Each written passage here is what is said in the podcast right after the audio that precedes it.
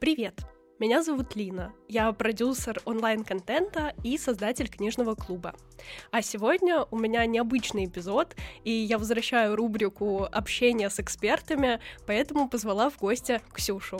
Я не буду фотографироваться. У меня вплоть, конечно же, доходило до того, до когда же это закончится, и вот это вот все. Тут у меня просто происходит форс-мажор на моей первой свадьбе. Он, если моргнет, значит, все хорошо. Ой, всем привет. Расскажи немножечко про себя. Как тебя лучше представить? Как фотографа, как блогера? Наверное, меня стоит представить как блогера-фотографа, потому что я любитель совмещать несколько сфер и не хочу зацикливаться на чем-то одном, и мне очень нравится развиваться именно в этих двух направлениях. И считаю, что они очень классно взаимосвязаны друг с другом. О, это точно видно по твоему блогу, почему я, собственно, тебя пригласила. Я очень давно на тебя подписана, и весь контент, который ты публикуешь, это прям такая эстетика. Ты наблюдаешь со стороны за сторис, за постами и просто вдохновляешься. С чего вообще начался твой путь и увлечение, возможно, фотографией, или ты сразу начала с блога? Слушай, вообще, наверное, у меня сначала пришла любовь именно к фотографии, потому что мне это привила мама еще с самого детства, да. Она постоянно ходила с камерой, сразу разного рода камерами и постоянно фотографировала очень какие-то классные детали. Именно поэтому у меня любовь к деталям такая жесткая. И в какой-то момент она мне сказала то, что не хотела ли бы ты заниматься фотографией. Я сказала, что это моя мечта, я почему-то не думала, что она сможет осуществиться. И, наверное, где-то в 14 лет она меня отдала в фотошколу, где я училась фотографии. Не скажу, что я была самым прекрасным учеником, потому что я была еще маленькой, я не особо понимала, что там нужно учить, и я просто кайфовала от комьюнити, которое я там получила, и думаю, параллельно, как и у всех, когда появился, в принципе, Инстаграм, у всех были своего рода странички с идеальными фотографиями, с рабочей стороной, а, с обработкой ретрики, вот это вот все. А, у меня как раз-таки тоже тогда был Инстаграм, но, понятное дело, активно я это все дело не вела и не знала как таковых блогеров. Я больше тогда на Ютубе смотрела какие-то истории. Всегда были огромное количество вообще страхов, и потом, наверное, уже где-то ближе к тому, когда я начала больше обучаться фотографии, я поняла, что мне очень хочется это отражать в своем инстаграме, показывать вообще как-то свою жизнь, потому что я все равно видела какой-то отклик у людей, но, конечно, я не делала это на регулярной основе, очень часто бросала. Наверное, уже блог я начала больше вести к карантину. Я тогда жила в маленьком городе, я вообще, в принципе, из Омска, из Сибири, и там, я не скажу, что прям было супер много возможностей, но когда у нас как раз-таки мало возможности, мы максимально сильно за них беремся и создаем что-то необычное. Мозг только так работает. И когда у всех было вот такое жесткое ограничение, я хотела показать, как можно благодаря вашей ежедневной рутине, которая у вас вообще есть, создавать действительно интересные, классные фотографии. Просто в этот момент нужно по-другому посмотреть на свою рутину, понять, что на самом деле жизнь очень интересная, просто тебе самому нужно принять такое решение, нежели ждать, когда тебе жизнь подбросит эти самые интересные моменты. Я тогда только поступила в университет, у меня были какие-то творческие съемки, съемки, где-то коммерческие, но я не особо думала о заработке. Я просто кайфовала от того, что я могу делать что-то крутое и могу привлекать этим как-то людей. Я могу этим самым выделяться, потому что мне интересно было создавать какие-то именно, ну, свои фотографии со своим видением. И я видела, что у людей это откликается. И я поняла, что блин, а я ведь могу такой визуал создавать не только для себя, но и для других людей. И, наверное, вот с середины карантина, уже ближе к лету, я принимаю решение, что я хочу создавать контент для других не на творческой основе, а на уже такой коммерческой, серьезной, говорить о том, что я фотограф. И, наверное, с того самого момента началась моя деятельность как фотографа именно уже на постоянной коммерческой основе. А вот ты говоришь, что фотографировала, и сразу у тебя был какой-то стиль и видение. Как ты его нашла? Путем каких-то проб или выйдя уже там из школы фотографии, ты сразу знала, что хочешь делать? На самом деле, когда ты только начинаешь какое-либо дело, у тебя изначально будто бы есть какое-то свое внутреннее видение, потому что тогда ты еще будто бы не так сильно себя начинаешь сравнивать с другими людьми. Ты начинаешь сначала делать то, что тебе нравится. Потом, когда уже приходит решение того, что это нужно публиковать э, в принципе, на какую-либо публику, вот тогда уже познается сравнение, ты начинаешь думать о том, а что будет актуально для других и так далее, начинаешь очень сильно закапывать себя, и тогда и происходит вот этот момент, что тебе нужно принимать решение, либо ты делаешь в собственной стилистике и не боишься этого делать, либо ты делаешь то, что актуально для других людей, но, скорее всего, ты так очень быстро выгоришь. Определенно, мне кажется, что свой стиль, он, в принципе, образуется за счет э, твоего количества опыта. Я каждый день погрязаю в этих каких-то сомнениях, еще в чем-то, и понимаю, что для того, чтобы держаться, в принципе, на плаву и вы, вырабатывать это стержень, это только ежедневная работа над собой, потому что как бы ты там не прорабатывал все вот эти моменты и так далее, все равно в какой-то момент это может всплыть. Самое главное это очень быстро заметить и начать что-то с этим делать. Но у меня аналогичная история, то есть как с подкастом, так и с любой другой профессией, всем, чем я занимаюсь, собственно, все равно возникает у тебя в моменте какой-то будто синдром самозванца. И это правда ежедневная работа. Наверное, нужно иметь вот этот список достижений, чтобы смотреть на него и такой, блин, ну да, я все-таки достоин чего-то. На самом деле такое состояние еще может очень часто возникать, потому что в какой-то период ты не позволил себе прожить какие-то эмоции. Mm-hmm. Очень важный тоже момент уметь проживать негативные эмоции, как бы это сейчас не звучало, но это действительно так. А, я с мая месяца начала учиться, в принципе, проживать негативные эмоции, если они у меня появляются, и кайфовать даже от них, что я могу реально просто полежать, пострадать, потому что я такой человек-трудоголик, мне было очень сложно именно отдыхать. Как раз-таки этому учусь и понимаю то, что мне это очень сильно помогает э, в том, чтобы не сравнивать себя с другими людьми за счет того, что ты даешься где-то поговнить, полежать где-то, посмотреть сериалы, еще что-то. И за счет того, что у тебя восполняются любые твои эмоции, которые происходят, ты не настолько негативный потом в принципе. А как ты научилась проживать эмоции? Ты ходишь к психотерапевту или ты сама это делаешь? У меня был очень негативный опыт с э, психологом. Я считаю, что к психологу нужно идти в осознанном возрасте. А, либо же, когда ты идешь к психологу, не знаю, идти с мамой, либо еще как-то это работает, я не знаю, но я просто пошла к психологу, когда мне было 19 лет. Это еще недостаточно сформированная личность. Я лично такая очень эмоциональная, депрессивная. Сейчас, конечно, стараюсь работать над этим, но все равно негативных мыслей было очень много. Мне нужно было очень много ответов, много загонялось. Но я нашла не своего психолога, скажем так, из-за чего, наверное, все мои реакции еще сильнее погубили меня путем того, как э, мы общались с психологом. И я приняла решение как-то разбираться сама, в принципе, со своим состоянием. И я просто решила для себя, что каждый день я буду отслеживать свое состояние, каждый день я буду смотреть вообще, как я себя чувствую и так далее, чтобы не привести вновь к тем последствиям, которые были у меня в 19 лет. Я полтора года страдала от депрессии, у меня было очень тяжелое состояние, и когда я просто знаю, какие могут быть последствия, я не хочу к ним привести. И сейчас, когда у меня наступил тот период, когда мне вновь нужно было просто уже отдохнуть, реально, мне нужно было уже много времени на то, чтобы восстановиться, то есть тебе один день не поможет. Тогда тоже не смогла самостоятельно себе сказать, Ксюш, пойдем полежим, ничего не поделаем, и вот это вот все. У меня произошла неприятная ситуация с пальцем, когда ты э, лежишь и понимаешь, что вот, может быть, ты морально как-то еще думаешь о том, чтобы идти работать, ты физически не можешь это сделать, и тогда ты принимаешь решение, можно сказать, насильно, что тебе нужно отдыхать. И тогда я и начала очень много думать, анализировать, я поняла, что я вообще перестала, типа, ценить себя, я постоянно начинала себя сравнивать с другими людьми, еще что-то. И когда я поняла, из-за чего все это произошло, я начала делать постепенные шаги к тому, чтобы добиться нужного результата, нужного состояния, которое я бы хотела. А, я поставила себе некие цели, которые мне нужно достичь, но не как раньше, когда я беру все эти цели в охапку и такая, ну вот все вместе, сейчас я как-то буду это решать. Нет, я решила для себя, типа, Ксюша, хватит бежать, пожалуйста, куда ты бежишь? Ну ты понимаешь, что, что ты постоянно в погоне за результатом, но совершенно не думаешь о процессе, который, типа, с тобой происходит. И вот сейчас ты в таком процессе, где ты просто страдаешь, тебе это нравится, типа, или нет? Я понимаю, что нет. Я нахожу для себя сейчас самую необходимую цель, и вот пока я не решу ее, скажем так, я не буду приступать к остальным. И это самое прекрасное. Это значит просто планирование, системность, дисциплина и планомерно ко всему подходить поэтапно. Это то же самое, как в принципе с делами на день. Когда ты строишь себе кучу дел, пытаешься их все успеть, разрываешься, э, ты в итоге очень сильно типа занят, но ни хрена не продуктивен. И какой вообще смысл от этого? Надо для себя ставить самую важную задачу, которую ты сегодня выполнишь. Ты ее выполнил, классно, потом приступай к другим. Точно так же и с твоими целями. Вообще, чаще всего, про что меня спрашивают, это про планирование и дисциплину. Люди не понимают, как я, развиваясь в нескольких направлениях, сама еще не запуталась от всего и вся.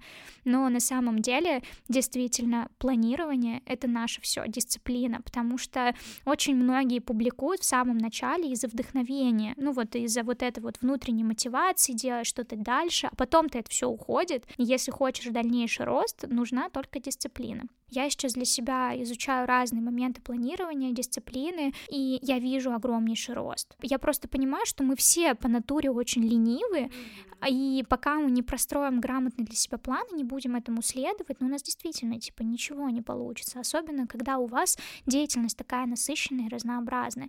А ты делаешь это в бумажном виде? Ты ведешь какой-то планер или в телефоне электронно? У меня этим занимается ассистентка. А, вот, еще секрет успеха. Просто, да, я в какой-то момент поняла, что у меня есть огромное количество задач, и что-то я могу перевести на ассистентку. Есть также и то, что я не могу на нее перевести. Мне это очень важно делать самостоятельно. Но до этого я занималась как бы этим самостоятельно, и я такой человек достаточно традиционный, наверное, романтичный. Я очень люблю писать на бумаге. Я очень люблю рисовать на бумаге. Ну, я понимаю, что это не всегда мобильно. Но если мне с вечера нужно прописать какие-то свои дела, скорее всего, я это буду делать на бумаге. Мне это очень нравится. И будто бы м, степень важности повышается, по-другому абсолютно откладывается у тебя в голове. Я, в принципе, очень люблю всю эту бумажную тему, все эти планеры, стикеры. Я очень это все люблю. Я всегда конспектировала очень красиво все.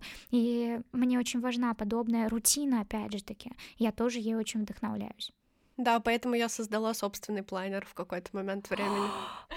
Боже мой, а я это какой? Он продавался у меня на Wildberries, сейчас он уже там не продается, у меня осталось 10 экземпляров. Ну ты капец. Да. А что не принесла? Да вот, надо было, я бы знала, конечно, принесла но так получилось. Не, на самом деле планирование реально очень круто. И осознавать на самом деле, что все гораздо проще, чем у тебя в голове, потому что все там очень запутано, а здесь у тебя сейчас распределено все по полочкам, теперь ты можешь идти и двигаться дальше.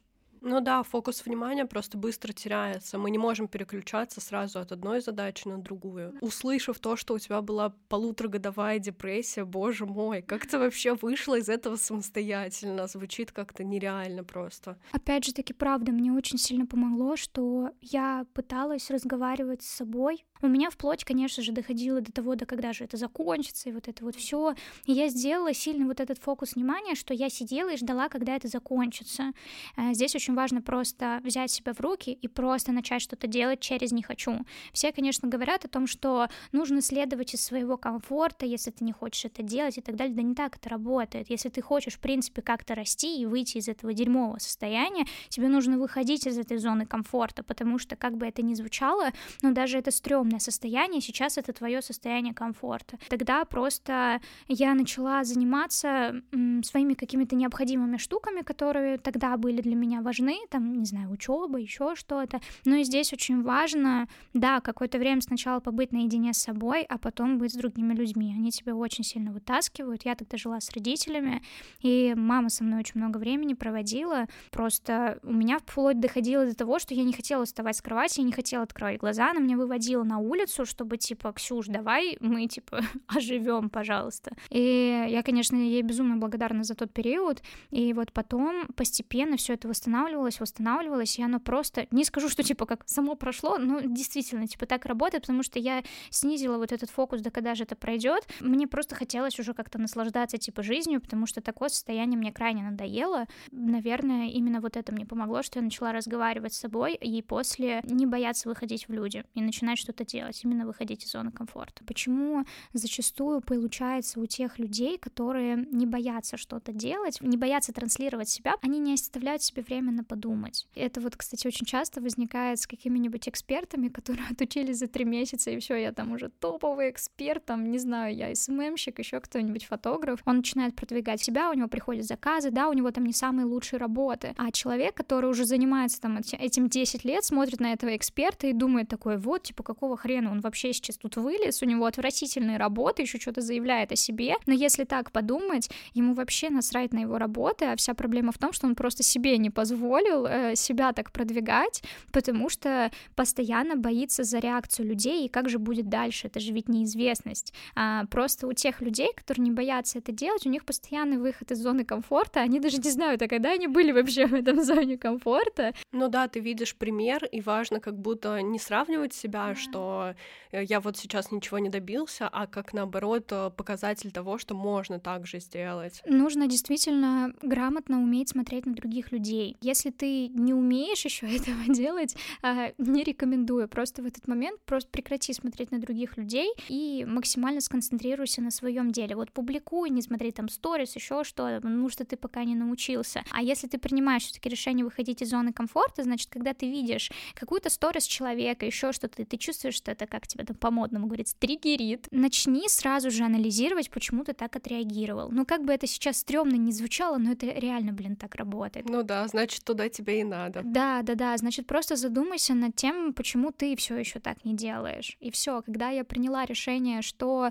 вот я так хочу делать, типа я хочу смотреть на других людей, я не хочу их бояться, я хочу, наоборот, брать у них какие-то положительные штуки, а тогда у меня действительно начало получаться. А можешь рассказать про вообще про своего первого клиента? Если на какой-то более регулярной основе, это я начала работать в своем городе с кондитерской. Вау, уже сразу начала с кондитерской работать? Потому что я им написала сама. О, вот, это я обожаю. Реально пишите самостоятельно. Да, это очень круто, это действительно так. Вас могут найти того самого человека, которого они искали, просто почему-то самостоятельно не смогли найти. У нас открылось заведение новое, а, как раз-таки это было в период период карантина. Я увидела, что у них безумно красиво, круто, классно. Эта девушка изначально делала на дому, а потом она уже как бы открыла свою кондитерскую. У них безумно красивые пирожные, атмосфера.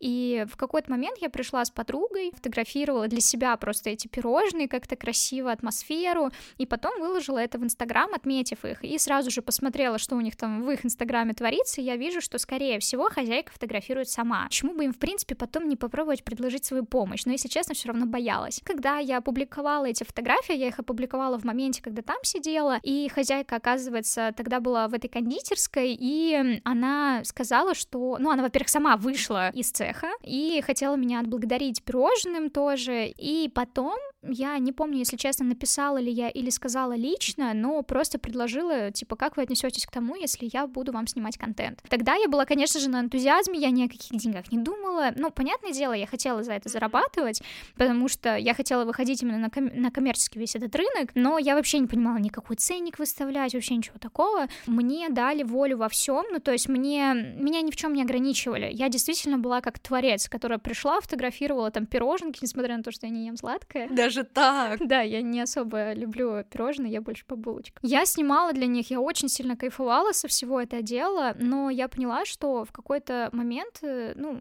действительно пропала вот эта ценность себя, что ты очень много работаешь, а, но при этом получаешь за это мало. Когда ты получаешь за это достойно, конечно же, у тебя приходит куча идей, еще чего-то, а мы вообще с ними проработали целый год. Постоянно придумывали что-то необычное, но мне сразу, скажем так, попался достаточно сложный клиент, потому что там было два хозяина, хозяина, и которые не могли вообще никаким образом состыковаться между собой. Но опять же таки, все действительно приходит с опытом. А, я начала повышать как-то ценность себя, мне потом начали появляться другие проекты, также через них, они меня при этом рекомендовали. Но потом в какой-то момент а, мы просто прекращаем деятельность по непонятным причинам. Сначала было для меня, потом я просто увидела резко, что они начали работать с другим человеком в процессе, пока я еще работала. Просто сказали о том, что я не осуществляю те задумки, которые они бы хотели, а проблема вся в том, что они вообще со мной не разговаривали. Когда вы говорите о том, что бы вы хотели видеть и так далее, все разрешается. Они говорят, мы бы хотели уйти сейчас в другую стилистику. Я думаю, в чем проблема?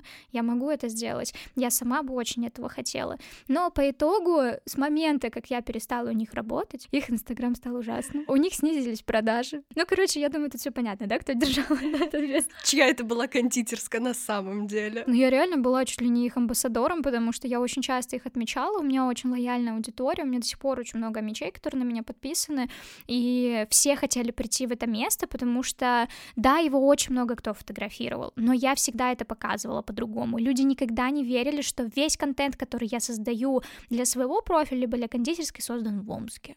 Все такие, ну Париж, ну еще что-нибудь. Говорю, нет, Омск, просто Омск, просто начните смотреть по-другому, и все. Такой вот у меня первый клиент.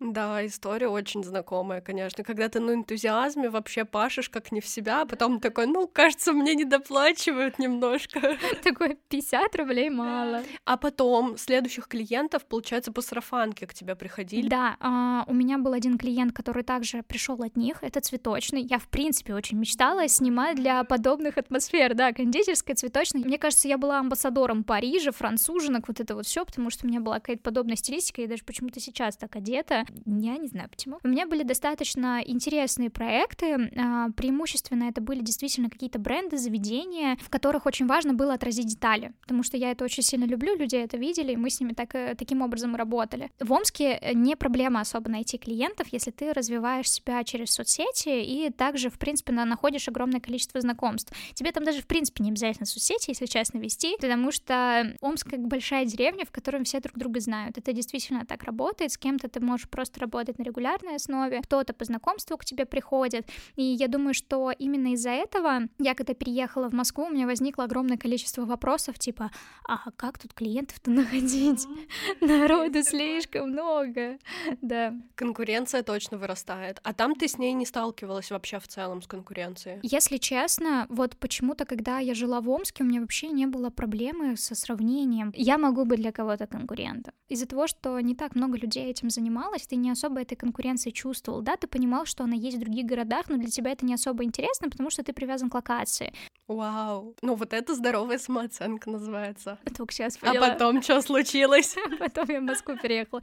Нет, на самом деле, потом просто я начала еще больше развивать блогинг, поняла, что мне очень хочется там с брендами сотрудничать, и здесь я понимаю, что я уже не привязана к локации, и, соответственно, мне нужно выделяться для того, чтобы бренды с любых вообще городов предлагали мне свой продукт. И тогда, когда конкуренция действительно появляется больше, тогда ты уже такой думаешь, блин, а может быть сейчас вообще мой стиль, он не актуален, и лучше делать что-то другое. И когда ты начинаешь работать с большим количеством клиентов, у которых э, есть тоже там свои правки, свои видения и так далее, и которые могут говорить о том, что им не нравится, как ты сделал, а ты понимаешь, что ты сам кайфуешь от результата, ты начинаешь что-то переделывать и уже сомневаться в своем собственном стиле. В моем случае, да, я транслировала свой собственный стиль, но и также то, что я новичок. Несмотря на то, что у меня были очень хорошие работы, тогда на этом очень хорошо ездили. типа, я могу к тебе прийти, потому что у тебя недорогой прайс, я к тебе приду, чтобы ты мне там что-то отсняла, но я еще тебе скажу куча правок, и в итоге ты сделаешь вообще не то, что ты делаешь обычно, и, конечно, это тоже очень сильно влияет на твое формирование. А ты изначально построила фокус на то, чтобы работать с брендами, то есть ты не брала клиентов просто как таковые съемки, там портреты или нет, семейные? Нет, вот э, у меня, кстати, не было таких э, рамок к себе. Мне хотелось попробовать все mm-hmm. для того, чтобы в дальнейшем понять, э, в какое направление я бы хотела уйти. Я точно знала, что мне интересно работать с брендами, потому что там совмещается фото человека и деталей. И, в принципе, наверное, там коммуникация другая, и мне было интересно ее понять.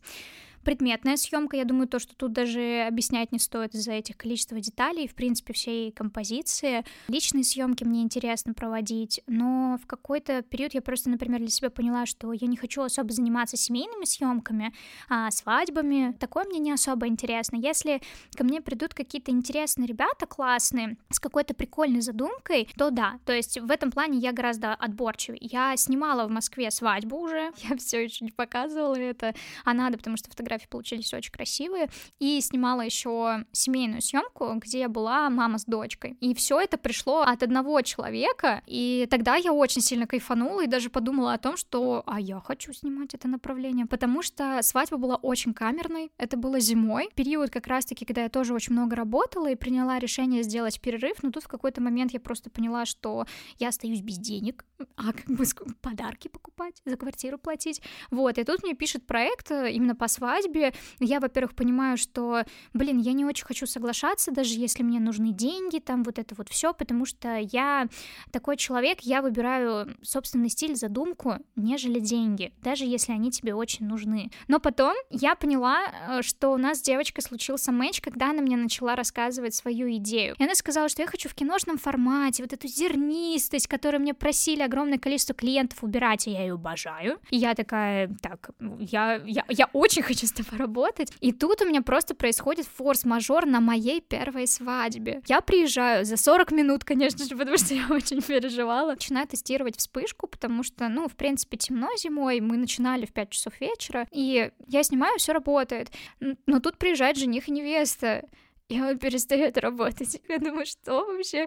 А, а что мне делать? Так, ну я творческий человек, мне надо выходить из любой жопы. Я принимаю решение, в принципе, делать другие настройки камеры. Они же там хотели зернистые, я повышаю шум как можно больше, э, снимаю. Я понимаю, что я кайфую от того, что я делаю, но из-за того, что я никогда не снимала свадьбы, я очень сильно переживала, а понравится ли это им, потому что, ну, там действительно очень киношно, очень классно получилось. Пара была, правда, невероятно красивой, и потом, спустя время, я отдаю им кадры, и она там просто писается от счастья, и я думаю, боже мой, я сделала то, что я хотела. Мой клиент доволен моим стилем, мне это очень сильно было приятно, я действительно кайфанула и подумала о том, что, блин, я подумаю над тем, чтобы попробовать поработать в этом направлении. И тут недавно как раз-таки вспомнила про эту съемку, и тут мне пишут мои друзья о том, что «А ты не хочешь нас поснимать случайно?»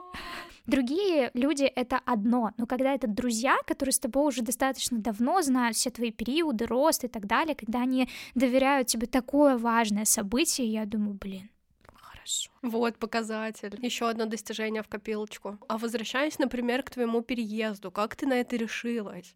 То есть там, казалось бы, уже все устоялось, есть работа, клиенты, ты успешная в Омске. И тут бабамс, ну давайте Москву покорять. Если честно, конечно, я, как думаю, и многие, в 14-15 лет поехали в Питер и грезили им. Но потом, спустя время, я поехала в Москву, она мне не понравилась. А начала ей давать еще один шанс и поняла, что я в нее очень влюбилась поняла, насколько для меня это комфортный город. Он меня не впечатлил таким образом, что какие здесь высотки или как тут все разнообразно. Я комфортно себя ощущала, и я поняла, что а я себя в Омске так не ощущаю, как здесь. Я себя чувствую здесь как дома, мне так здесь хорошо. Когда я вернулась с Москвы, я начала понимать, что начали, кажется, запускаться какие-то процессы непонятные. Я начала осознавать, что у меня на самом деле роста-то особого никакого и нет. У меня нету вот этого желания зарабатывать миллионы, еще что-то. В принципе, принципе зарабатывать большую сумму, потому что я жила с родителями, они отвечали за основные нужды, но в какой-то момент я поняла, что, блин, а я кроме фотографии ничем не занимаюсь, мне будто бы ничего не хочется. Мне это очень сильно не понравилось, то есть ты как бы достиг чего-то в Омске, да, но понимаешь, что я не знаю, куда больше расти, я понимаю, что у меня не пробивается финансовый потолок, и при этом, знаешь, в какой-то момент я сама ничего не делала для того, чтобы он пробился, потому что я не понимаю, для чего зарабатываю. И потом я начала это делать, скажем так, искусственно, просто искать, а что мне вообще может быть интересно, чем бы я хотела заниматься, как сделать так, чтобы каждый день был максимально разнообразным и насыщенным. И поняла, что, кажется, мне нужно переехать. Кажется, здесь мне становится тесно. Родители мне сказали о том, что они мне не смогут помочь финансово, потому что у самих как бы очень много запар, да и я как бы на это не рассчитывала. Я, в принципе, себя сама обеспечиваю, и я понимала, что если я принимаю такое решение, значит, я должна включить всю свою самостоятельность. И тогда, для того, чтобы заработать сумму для переезда, я не знала никакого пути, кроме того, чтобы до хрена работать. И я настолько много работала, что я максимально сильно выгорела. А плюсом ко всему я еще и учусь. Я до сих пор учусь. В тот момент я училась на вечерке и делала все для того, чтобы перевестись на заочку, чтобы потом переехать, не париться на этот счет. И потом мы поговорили с мамой, и она мне сказала, давай мы поедем в отпуск перед твоим переездом для того, чтобы ты морально подготовилась к нему и потом уже спокойно переехала. То есть меня родители с переездом поддерживали. Папа мне вообще ничего не говорил, ну потому что у нас такие с ним отношения, он у меня не особо активный, эмоциональный, он если моргнет, значит все хорошо. Что-то типа такого, да? И вот там он как бы вроде моргал, и я понимала, что все идет нормально, все не против. И потом, когда доходит момент до того, что я уезжаю в отпуск с мамой и с братом, и типа я такая, все, пап, пока. И он такой, ну все, пока. Не обнял ничего. Я такая, я что-то не поняла, нифига. Я так расстроилась, но для меня это было важно. Я как бы там с очага там какого-то уезжать, с гнезда вываливаюсь, вот эта вся фигня. Все, типа, мы в Сочи. Я там отдыхала, хотелось бы так мне сказать, но я не отдыхала, потому что я не успела закончить часть дел, и я большую часть времени заканчивала работу. Я это старалась закончить как можно скорее, и потом все таки на какое-то время мне получалось отключиться, отдохнуть, но тогда я приняла для себя решение, что я ни Инстаграм не хочу вести на период отпуска, ничего. Я просто хочу побыть в моменте, просто покайфовать от того, что я, а, где я сейчас вообще нахожусь. И большинство контента, которое было сделано в Сочи, я его даже не выложила. И потом, когда я переехала, меня настолько сильно поглотила Москва своими вот этими масштабами офигенными, что у меня включился, конечно же, режим выживания, но я его пережила достаточно нормально. У меня период был более тяжелый, когда ты вроде бы адаптировался, но все еще что-то не то. И вот тогда уже у тебя такой достаточно сложный период. А когда ты только переезжаешь, ты все еще вдохновляешься городом. Вот как это в принципе в начинании чего-либо, ты очень много вывозишь на энтузиазме. Здесь точно так же. Вот, а потом уже какие-то наступают не такие приятные периоды, но все равно справляешься.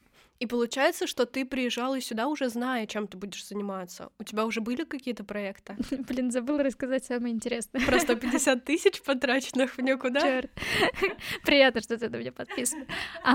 Я сюда, я знала, чем я буду заниматься, потому что я уже просто поняла, что в маленьком городе я смогла зарабатывать на своем любимом деле, на фотографии. И я просто тогда для себя приняла решение, что я хочу быть также фотографом и хочу себя также развивать как блогер, чтобы в дальнейшем делать коммерческую рекламу. Да даже если она будет когда-то на бартере, это тоже приятная история. Когда вот в Омске, соответственно, я еще жила, я зимой начала ездить в командировки в Москву. У меня здесь подружка, блогер, очень крупный.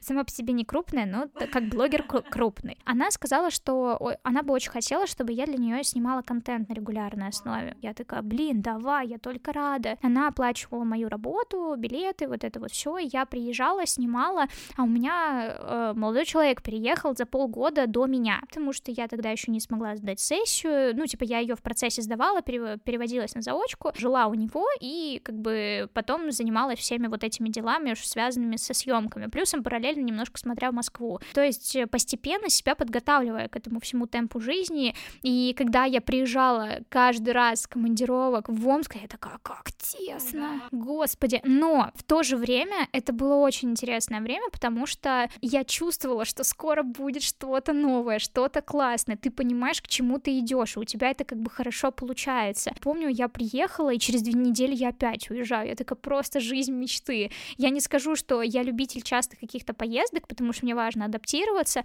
но тогда это было очень интересно и здорово, потому что ты знаешь, что ты едешь в будущий дом.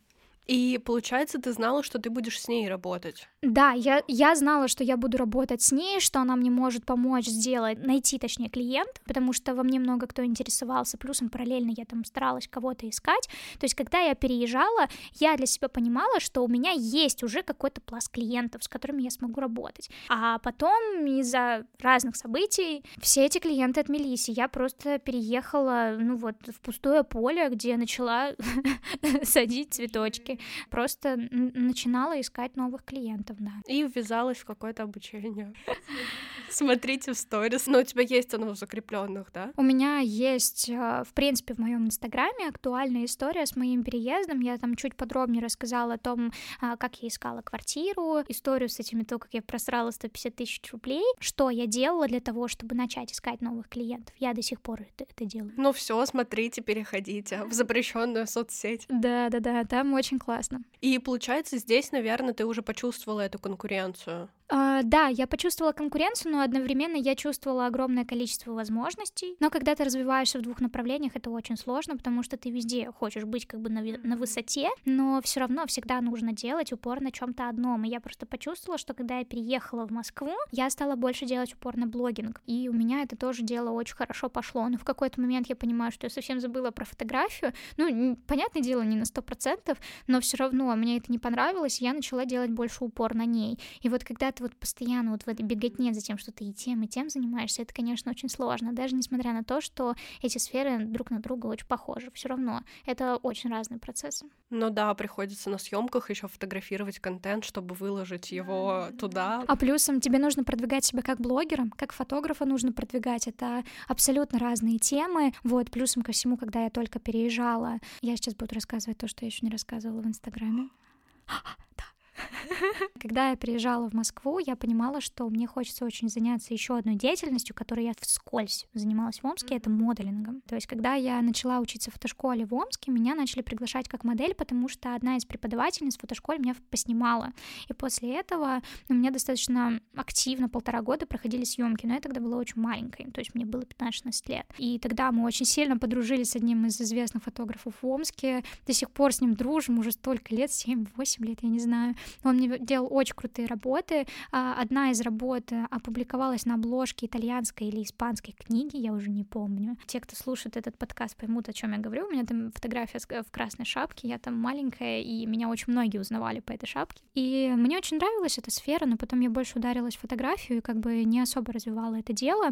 А в Москве понимала, что гораздо больше возможностей, почему бы не попробовать. Но тогда я еще не знала, в принципе, как это работает. Я нашла одно агентство, которое мне подтвердило, а я не знала, что можно быть, э, в принципе, в разных агентствах. Скинула им свои фотографии, они сказали, что публикуют на сайт и так далее, будут меня продвигать, но по итогу они вообще этого не сделали, они ничего не делали для того, чтобы я продвинулась, и потом просто спустя время они мне написали, что я больше не в их агентстве, я такая, ребят, вы очень странные. И когда я спросила у своих э, подруг, тоже моделей, которые уже очень много лет в этой сфере, они сказали, что ну это просто само по себе агентство такое. И совсем недавно я приняла решение, что я очень хочу этим заняться. Прям активно. Как вообще это произошло? Я общалась со своей подругой, которая э, уже больше 10 лет в моделинге. Да, она очень известная, красивая модель. И я ей как-то сказала о том, что я очень хочу как турист поехать в Корею. Я очень люблю эту культуру, я думаю, ты это знаешь, и, и, и видишь мои все эти сторис, да. Я сказала, что я просто очень сильно грежу этой идеей, и она такая говорит, почему ты не пользуешься своей внешностью? Типа, почему ты туда не поедешь по модельному контракту? И я такая,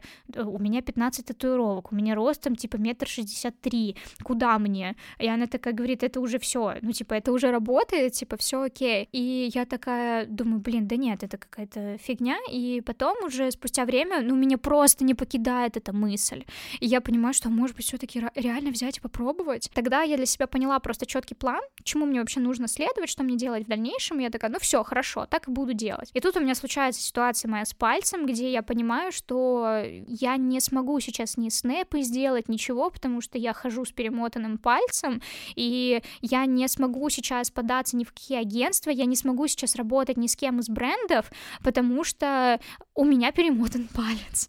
Ну и все. И по итогу я понимаю, что мне придется придется приостановить эту деятельность, не начав ее даже. Хотя я очень много думаю об этом, и в какой-то момент я просто понимаю, что, Ксюш, ты осознаешь, что тебе нужно будет три сферы развивать, прости господи. Это, это действительно сложно, но здесь очень важно просто настроить для себя действительно, на чем ты хочешь делать определенный фокус. Ведь моделинг будет сам собой развиваться, то есть тебе будет помогать агентство по факту. Не всегда это так работает просто. Особенно, когда э, ты не подходишь под те параметры, которые обычно. Плюсом очень много моделей выбирают не с baby face ом, а я с тем еще baby face ом. Но в Корее это очень любят. И я очень сильно надеюсь, что я поеду в Корею осенью и поработаю там со всеми известными вообще брендами, которые только можно. Вот. Правда, очень хочется в это верить. Как круто. Вот это новая сфера, про которую, правда, никто не знал. Да, я, правда, еще не говорила. Давно уже хотела об этом сказать, но вот из-за всей этой ситуации с пальцем я это дело отложила, при том, что у меня там тоже уже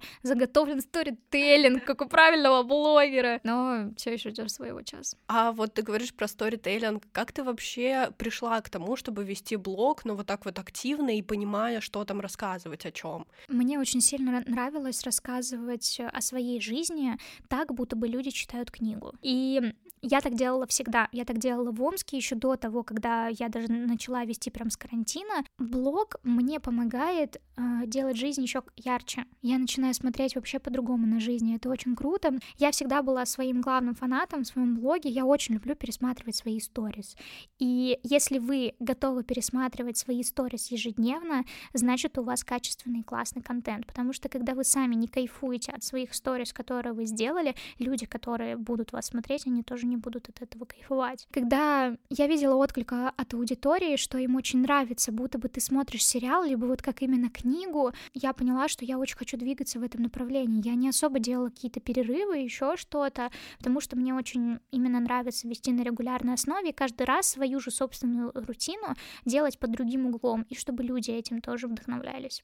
Я просто заметила еще, что с регулярным постингом я начала больше работать над собой, потому что блог — это определенно про раскрытие тебя, уверенности и так далее. И я просто, например, понимала, что если в какой-то момент аудитория на что-то не реагирует, может быть, ты уже что-то делаешь не то, нужно выходить типа как на новый уровень. Когда-то я писала красивыми фразами, достаточно идеально, хотя на самом деле далеко не идеальная, очень смешная, и я очень хочу это отражать. И ты постоянно с блогом чему-то учишься. Когда люди не ведут блог, я такая, а почему вы это Да, вот я тоже этого не понимаю, когда особенно люди такие интересные и занимаются каким-то необычным там хобби или да. работой. У меня есть очень много друзей, которые не ведут блог. Они выкладывают, знаешь, типа раз в 500 лет, типа я живой и хорошо, но при этом у них жизнь очень классная. Я понимаю, насколько бы круто они смогли бы развить вообще и себя, и свое дело, что ты думаешь, я готова провести консультации всем, лишь бы вы только начали вести свой блог. Мне кажется, есть просто люди, которым это не нужно. Опять же, когда Они ты... просто не пробовали. Но ты начинаешь выкладывать, и как будто у тебя есть представление, что это занимает кучу силы, энергии, Да. и лучше пожить в моменте. И просто какие-то люди выбирают вот эту реальную жизнь, а не ведение соцсетей. Ну, видишь ли, ты же ведь сам принимаешь решение, Инстаграм — это твоя реальная жизнь или нет. Я вот, например, только показывала всегда часть своей жизни.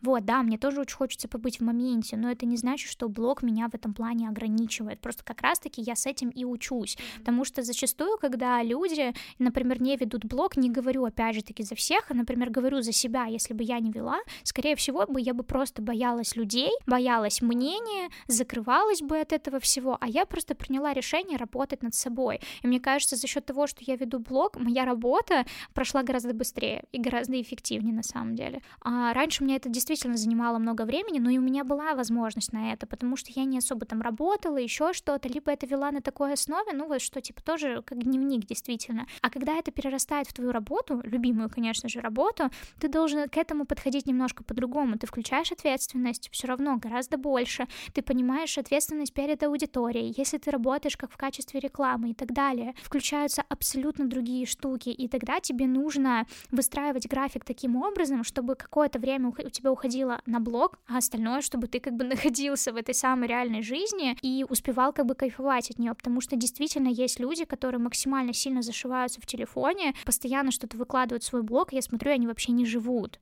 У меня так было раньше с работой, что я очень много времени уделяла ей вообще не жила. В мае я начала это делать, и, боже мой, я начала настолько радоваться тому, что я просто кайфую каждому своему дню, это так по-другому, это так классно. Ты не думаешь над, а над тем, насколько ты сейчас успешен, насколько ты вырос и еще что-то. Ты кайфуешь от обычных вещей, которые ты делаешь. Ты готовишь завтрак, ты прорабатываешь для себя образ, красишься, занимаешься хобби, работой, коллекционируешь что-то. Я вот перечисляю всю свою жизнь. И я так кайфую с этого. Хотя раньше я этого не подмечала, потому что я постоянно думала наперед. Я постоянно думала о результате и вообще не задумывалась о том, что же у меня сейчас происходит. Я даже когда, да, я проживала жизнь, делала фотографии, но я именно думала о том, а что же мне сейчас написать в сторис, а сейчас, наоборот, я уже, я момент прожила, и потом выкладываю. Если ты понимаешь, что это важная часть твоей жизни, и тебе хочется это раскрыть максимально со всеми эмоциями, ну дай ты себе время на то, чтобы написать, тебе не обязательно это выкладывать прямо сейчас. Либо же, если вы чувствуете, что вам сейчас плохо, вы можете не выходить день, этого никто не заметит. Мы постоянно, когда что-то делаем, как мы думаем не так, мы сразу же думаем, а что о нас подумают люди. Блин, ну я завтра не буду выходить, а вдруг обо мне подумают, что я какая-то, не знаю, не держу свое слово. Да никто не заметил это даже, вы не единственный человек, за которым человек вообще наблюдает, в принципе.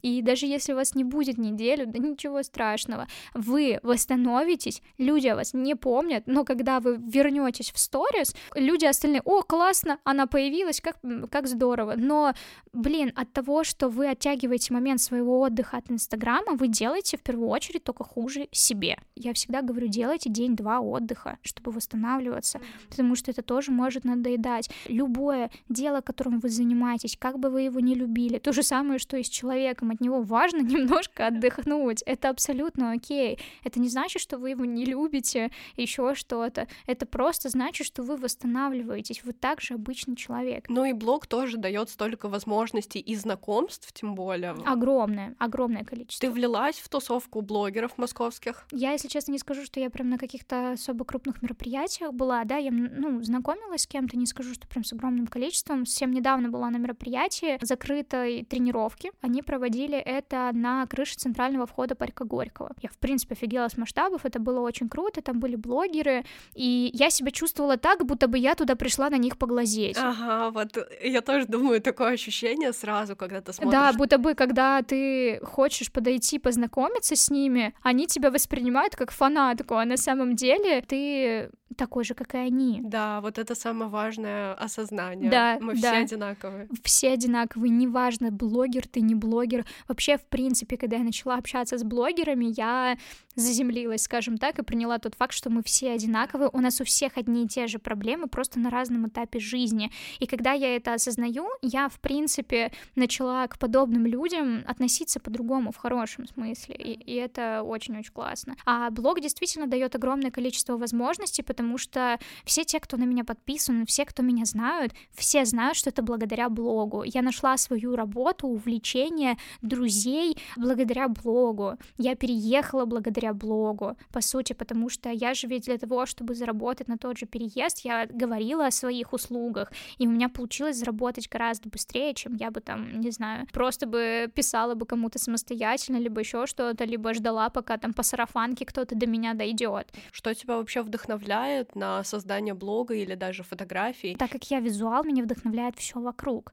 А у меня очень многие, когда видят мой инстаграм, говорят, что это супер вылизанная и искусственная картинка, потому что не могут принять факт того, что у кого-то может быть такая жизнь. Вот, потому что это действительно так. Я м, запечатляю именно свою жизнь, то, как я ее вижу. Я просто приняла решение, что вся ежедневная рутина, которая, по сути, у нас у всех одинаковая, я просто приняла решение, что она мне интересна. И я приняла решение подходить к ней ответственно, таким образом, чтобы я каждый день ею наслаждалась. И именно эта рутина меня и вдохновляет, так как чаще всего я нахожусь дома, я делаю все для того, чтобы меня вдохновляло, в принципе, все. Мое рабочее место, которое постоянно как-то обустраиваю, люди, с которыми я общаюсь. А еще невероятно сильно тебя вдохновляет твой отдых потому что другие процессы тоже абсолютно появляются, ты наслаждаешься тем, что ты ничего не делаешь, и потом с новыми силами чувствуешь, что насколько же классно, что ты вовремя себе помог и сделал так, чтобы потом а, тебе было лучше, и ты смог а, продолжать свое любимое дело. И самый важный вопрос, который меня интересовал, видение кадра. Вот это врожденное или приобретенное? Это определенно опыт, это навык. У тебя есть просто своя обработка? Сто процентов. Мне очень важно выделяться цветом. Я очень люблю процесс этот. Но она может не каждому подойти. Я поэтому не продаю свои пресеты. И, в принципе, я, может быть, как э, человек, который сейчас из-за этого не растет, но я, в принципе, считаю, что каждый человек должен находить свой цвет потому что вам может не подойти мой цвет, его в любом случае придется регулировать. Все зависит от исходника, который вы создаете. И за счет того, что я развиваю себя и в блоге, и в фотографии, это взаимосвязано, у меня огромное количество опыта и насмотренности. Я постоянно принимаю решение фотографировать по-разному. Большинство людей, они как делают? Они просто достают телефон, ну где-то там как-то вот что-то сфотографировали, типа, и все. А я понимаю, что мне так скучно, так видят все. Скорее всего, человек, который сейчас фотографирует, фотографировала, я не буду фотографировать на его же месте. Я подойду с другой стороны. Я буду использовать базовые элементы фотографии, приближение, отдаление, которые все почему-то игнорируют и думают, что да это никак не спасет фотографию. Это спасет фотографию, это и есть композиция. И если ты ее умеешь составлять, благодаря насмотренности, которую ты видишь, и тому, что ты принимаешь решение одинаковые вещи смотреть под разным углом, у тебя все получится. У меня изначально очень много такое наработалось благодаря тому, что я фотографировала детали, разные раскладки, смотрела, как это может выглядеть. И я очень много также смотрю фильмов, сериалов, где как раз-таки вот эти все композиционные решения надо уметь правильно смотреть. Не просто общую целую картинку, а именно какие-то определенные моменты. За счет того, что я уже на этом заточена, скажем так, любое видео, которое я буду смотреть, еще что-то, я сразу же буду обращать внимание именно на эти штуки. А какие советы ты могла бы дать начинающим фотографам или блогерам? Вот как бы то ни было, как бы сложно не было, но все равно продолжать делать, как ты видишь не сравнивая себя с другими людьми. Сразу же, как только ты начинаешь любую работу, умей правильно анализировать правильно анализировать людей, за которыми ты наблюдаешь, референсы, которые ты смотришь, и это действительно тебе поможет, потому что в общем и целом люди, когда ищут референсы, они ищут общую картинку, а я, например, в одной картинке могу вот это подчеркнуть, типа композицию, в другой цвет, в другой свет прикольный, в другой фактура, текстура, неважно, я подчеркиваю отдельные моменты. Что бы я, наверное, порекомендовала другим, это больше практики от того, что вы будете постоянно обучаться, но не будете практиковаться, ничего хорошего с этого не убудет. Это то же самое, как люди занимаются ресерчем Reels для того, чтобы насохранять себе кучу экспертного говна, и потом это отложить в долгий ящик и ничего не снимать. И что толку? Во-первых, ни роста нету, не повышается количество твоей практики в съемке, в принципе, видео, и точно так же и в фотографии, ведении в блоге.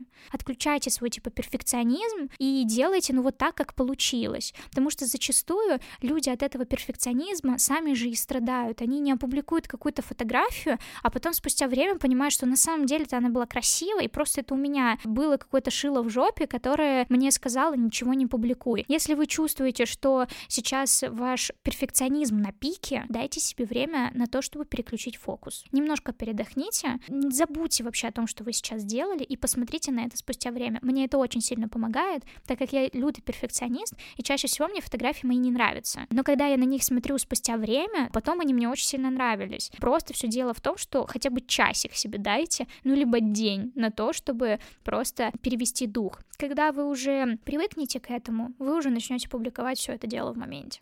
Ну да, и как будто нужно делать так, как получается в моменте. Вот если вы фотографируете недовольны, попробуйте выложить. Только за этим как будто Потому что просто. лучше вы не сделаете на данном этапе. Вы сделаете лучше в следующий раз и тоже опубликуете эту работу. Очень важно выкладывать и в итоге отслеживать свой рост. Многие очень любят публиковать работы, потом удалять их, еще что-то. И в итоге видят какой-то, ну, просто вылизанный профиль, где нет никакого роста, потому что только актуальные работы и все.